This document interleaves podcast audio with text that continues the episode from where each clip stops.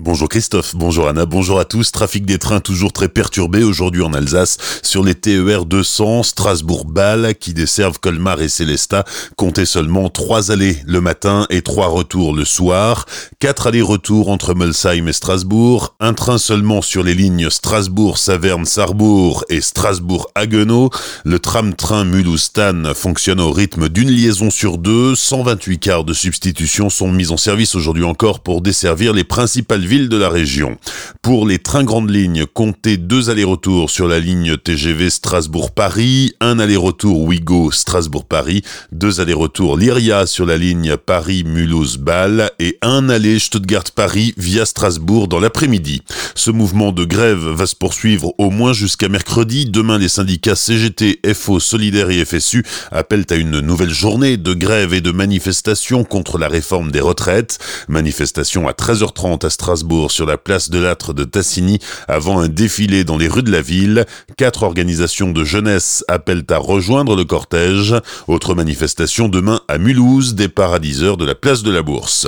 Un homme de 38 ans rejugé en appel cette semaine à Colmar en octobre 2018, il avait été condamné à 9 ans d'emprisonnement pour viol et agression sexuelle sur une adolescente de 15 ans. L'homme poussait aussi l'adolescente à filmer des vidéos et à les lui envoyer. Il lui est aussi reproché d'avoir montré des films pornographiques à une autre adolescente.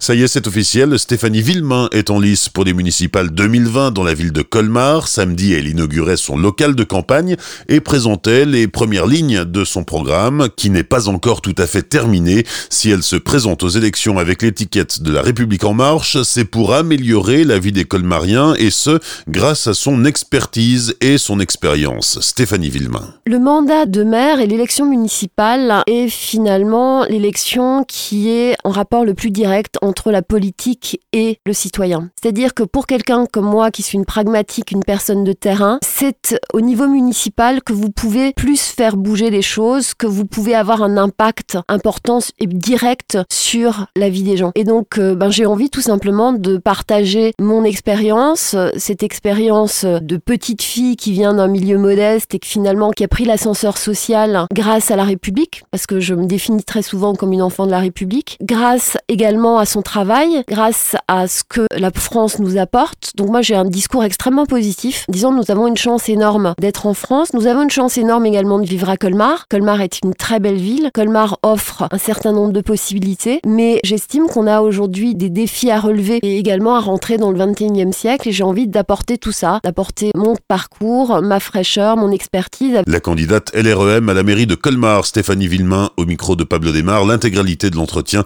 est à retrouver sur notre site azur-fm.com dans la rubrique municipale 2020. Colmar Wive Médinger a annoncé vendredi qu'il se rangerait derrière Gilbert Meyer. Le maire sortant devrait annoncer vendredi s'il brigue ou non un nouveau mandat. Les sports du week-end, 17e journée de Ligue 1 de football, le Racing recevait Toulouse samedi soir au stade de la Méno.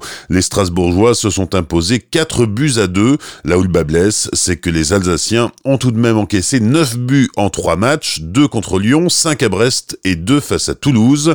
Le Racing est 15e au classement de Ligue 1. En basket, on jouait ce week-end de la 12e journée de Jeep Elite. La SIG s'incline à domicile face à Nanterre, 90-93. Au classement, les Strasbourgeois sont 7e. Enfin, France prévoit de la neige dans la nuit de mercredi à jeudi. Une bonne nouvelle pour les amateurs de ski. Les stations du Schnepfenried et du Tannet pourraient ouvrir le week-end prochain. Bonne matinée et belle journée sur Azure FM. Voici la météo.